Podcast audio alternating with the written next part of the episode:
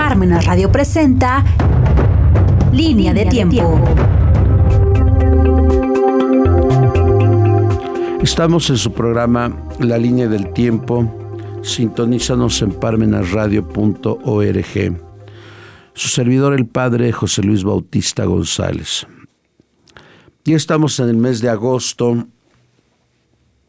Es un tiempo para muchos de vacaciones, eh, otro tiempo para la recreación y el descanso, pero ante todo para la meditación de lo que tendríamos que hacer o de las metas que tenemos que realizar.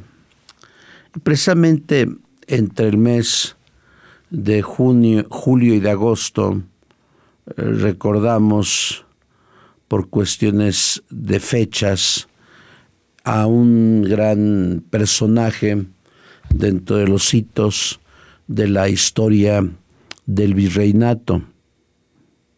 Y me refiero a Juan de Palafox y Mendoza.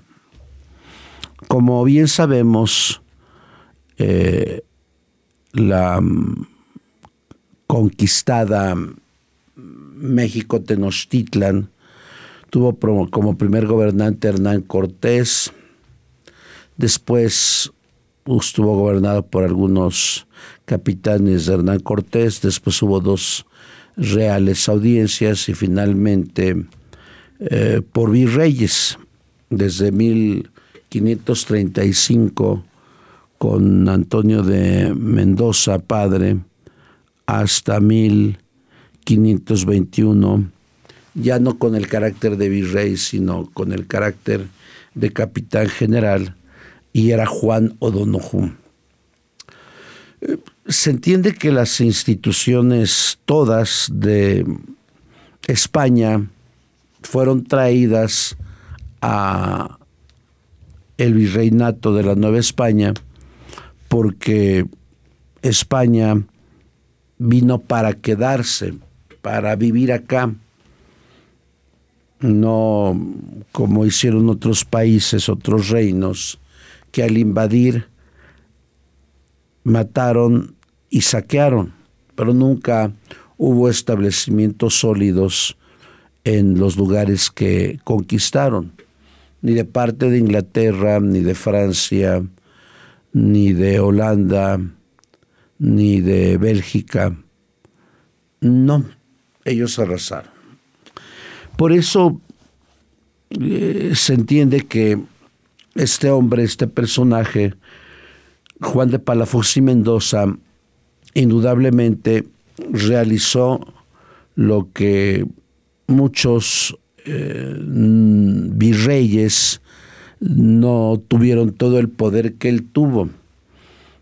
Mm, ningún virrey ha alcanzado el poder que él tuvo porque él había desembarcado el día de su cumpleaños, el 24 de junio de 1640 en el puerto de Veracruz, venía acompañado con el virrey de la Nueva España electo, el duque de Escalona y marqués de Villena, pero Juan de Palafox venía acompañado con unas 50, unas 50 personas que iban a ayudarlo en el desempeño de los oficios que el rey Felipe IV de España le había encomendado. Por eso digo que él, él fue el único hombre que obtuvo muchísimo poder. Bueno, venía en primer lugar a ocupar la sede vacante de Puebla de Los Ángeles,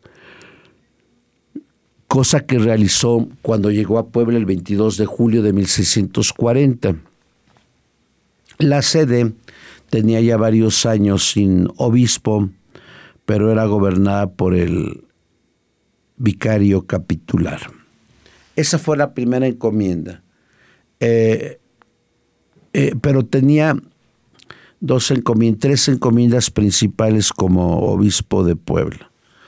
Primero, eh, la, mm, realización de los cánones dados en el concilio de Trento, entre los cuales los, las doctrinas o parroquias tenían que pasar del clero regular al clero secular. Una de las disposiciones del concilio de Trento era esa. Y segundo, el, la conclusión de la catedral.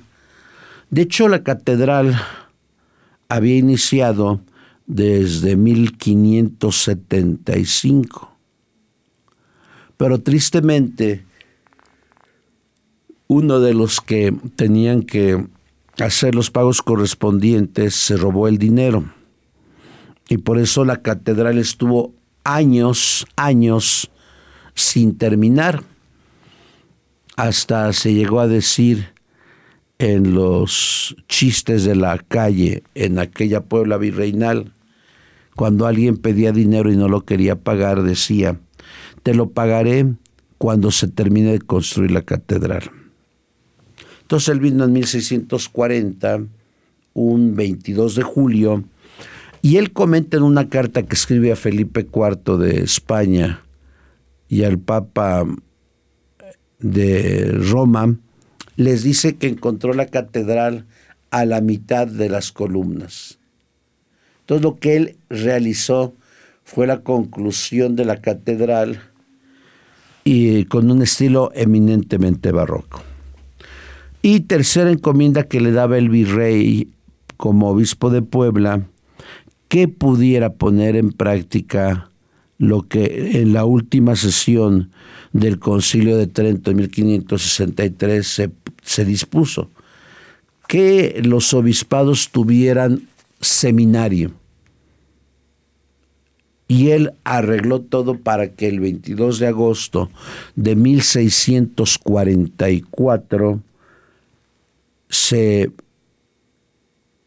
constituyera el seminario en la Puebla de Los Ángeles. Por cierto, el próximo año, si Dios nos deja vivir, se celebrarán los 380 años de la constitución del Seminario Palafoxiano. Esas fueron las principales encomiendas como obispo, pero se calcula que él concluyó en su extensa diócesis que iba de mar a mar, porque abarcaba Guerrero, Veracruz, Morelos, Tlaxcala y Puebla, una vastísima diócesis, él eh, llegó a terminar en esos años 100 retablos e iglesias en esa extensa diócesis de 300 mil personas. Realizó tres visitas pastorales entre el año 1642 a 1646,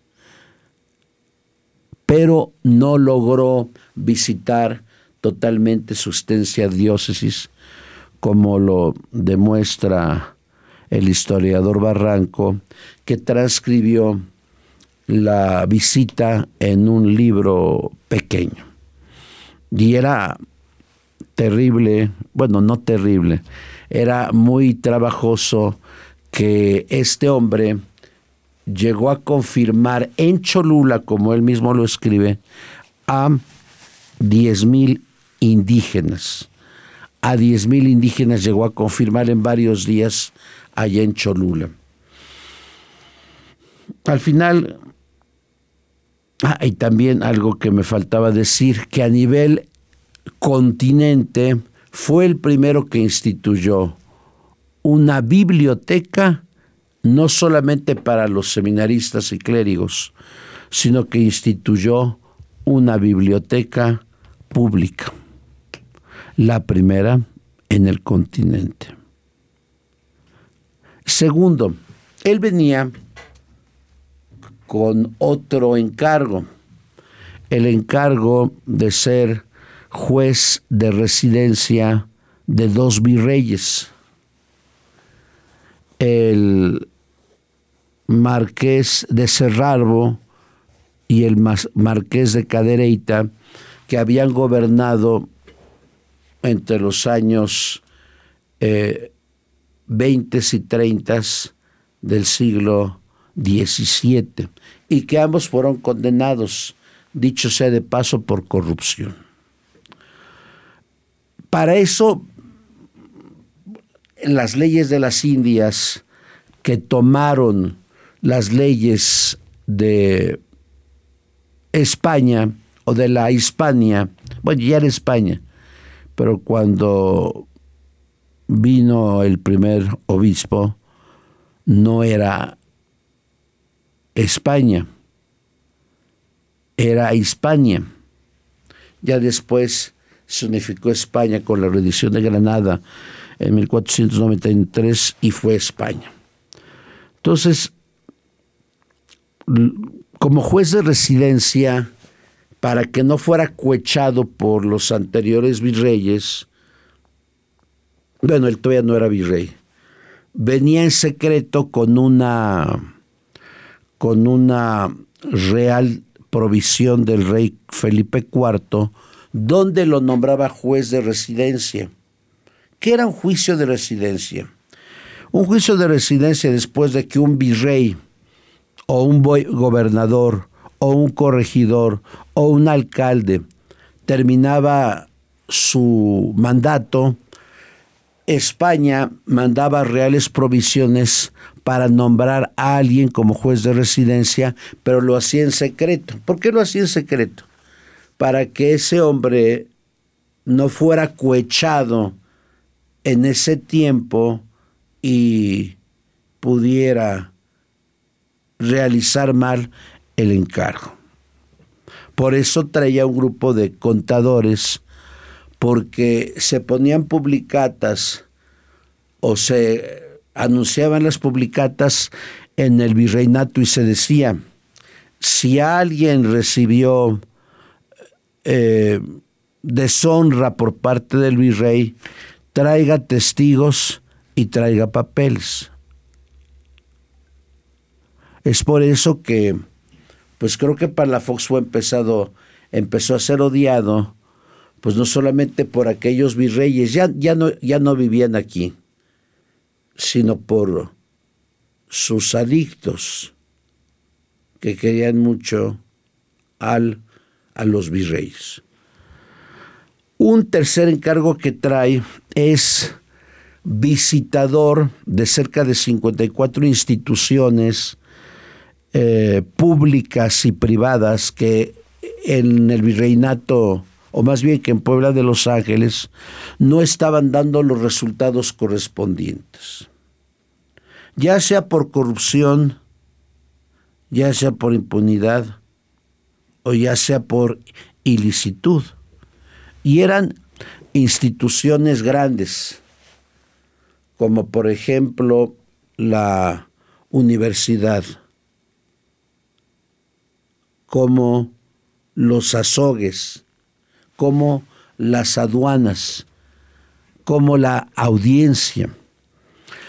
Por eso trajo contadores precisamente para que ellos pudieran realizar el trabajo mejor y pues no sé, contaba con los colaboradores aquí porque podía, podía haber la ligera sospecha de que los que vivían en estas tierras también fueran cohechados por algunos de los miembros de estas valiosas instituciones. Se le llamaba juez de residencia, perdón, se le llamaba visitador. Hagan de cuenta que el visitador sería como hoy el SAT. Claro, el problema es que el SAT luego toma otros datos. En cambio, el visitador tenía que comprobar si lo dado a España como diezmo llegaba totalmente o si los gastos que generaban estas instituciones eran realmente eh, realmente aceptados con los recibos que se les daba a los que vendían o compraban o alquilaban un servicio dentro de las instituciones de la Nueva España. Con el paso del tiempo, ante la mm, posible fractura de Portugal con España, hubo una especie de traición y Felipe IV escribe a Juan de Palafox y Mendoza y le advierte que el virrey, el duque de Escalona y marqués de Villena, es familiar de los, de los reyes de Portugal. Y él considera el rey que puede traicionarlo. Entonces le da manos libres a Juan de Palafox y Mendoza para que si él considera que el rey lo va a traicionar, que él puede disponer, si así es el caso, de la vida del virrey. Imagínense en qué aprietos puso el rey Felipe IV a Palafox diciéndole que si veía en él un rastro de traición, él tenía la oportunidad de matarlo. No fue así porque yo creo que pues era obispo y el duque de Escalona y Marqués de Villena era católico le perdonó la vida, pero lo depuso como virrey y hubo otra real provisión por el cual el rey nombraba a, a, al Beato Palafox y Mendoza como virrey de la Nueva España. Y de hecho, él más estuvo, si mal no recuerdo, de junio a noviembre de 1642. Cuánto recuperó el erario en miles de ducados en tan solo julio, agosto, septiembre, octubre, noviembre, cinco meses. De hecho, las provisiones estaban en lo mínimo y en solo cinco meses Palafox como virrey saneó las finanzas. ¿Qué otro cargo obtuvo en ese momento? No solamente virrey, sino también capitán general de los militares aquí en Puebla de Los Ángeles, porque se llamaba Puebla de Los Ángeles. De hecho, el virrey tenía múltiples funciones y una de esas funciones es que era capitán general no, era un gran ejército, el ejército estaba eh, ocupado en tareas de seguridad interior y generalmente el ejército se fragmentaba y se iba a las grandes ciudades y se acomodaba en las plazas de armas de todas las colonias, perdón, de todos los lugares. Por eso se le llamaba Plaza de Armas. ¿Qué otro puesto tuvo? Él fue presidente de la Real Audiencia o de la virreinal audiencia, porque era virrey, no era rey. ¿Y qué era la Real Audiencia? La Real Audiencia era una figura jurídica donde había varios ilustres eh, magistrados que defendían los derechos de los que consideraban que habían sido defraudados en un área de instituciones de la Nueva España. Entonces, él fue presidente de la Real Audiencia con varios oidores o magistrados. Y se les llamaba oidor porque tenían que oír las quejas de aquellos que habían recibido una injusticia. por eso es que Palafox fue presidente de la Real Audiencia y también he de decir que Palafox tomó la carrera en primer lugar como juez de perdón, era ocupó la carrera en España primero como abogado y después como sacerdote. Entonces, como abogado participó en la última elaboración de las leyes de las Indias.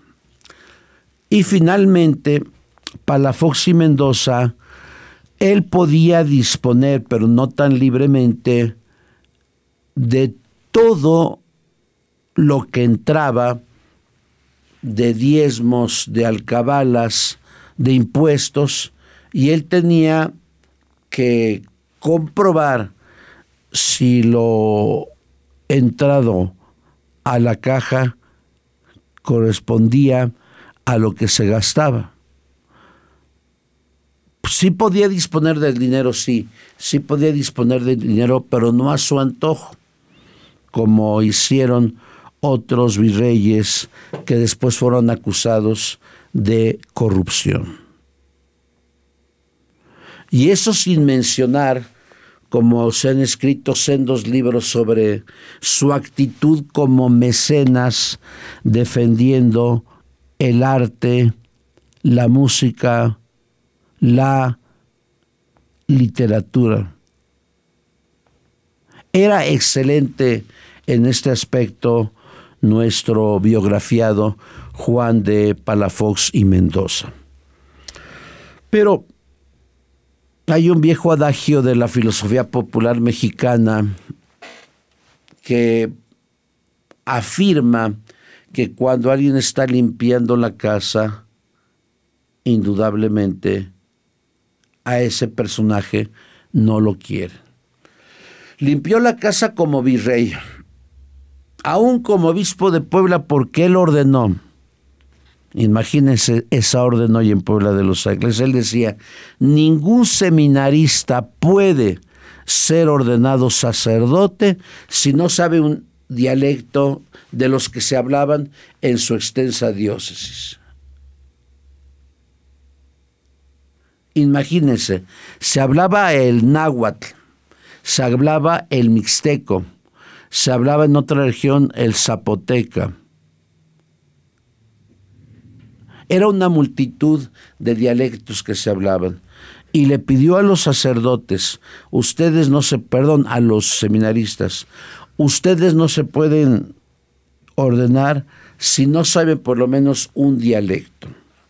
Entonces, yo creo que en el campo del cuidado pastoral fue excelente, pero no solamente trajo a contadores y abogados cuando él vino a, Veracruz el 22 de agosto de 1640, sino también trajo artistas, trajo pintores, trajo escultores, trajo arquitectos y trajo músicos. En realidad Palafox era un mecenas del arte y mecenas de las edificaciones que se hicieron en aquel tiempo. Por eso el gran tributo de Palafox hacia la vida social fue la magnífica catedral. Hoy da tristeza como algunos pseudoguías llevan a los fieles y, y pueden recorrer tal vez la catedral en 10, 15 minutos, pero no. Yo creo que gozar de la parte poniente, norte y sur de la catedral, de aquellas fachadas grandiosas, los personajes donde están, entrar al interior de catedral y descubrir el colo, el baldaquino y el altar de los reyes, las capillas laterales, el chocolatero, el y, tantas otras riquezas que tiene la catedral es impresionante. Mm, al final es odiado, odiado por la familia de los virreyes que había enjuiciado, odiado por la familia del marqués de Villena y duque de Escalona, odiado por algunos religiosos que no aceptaron las disposiciones del concilio de Trento, odiado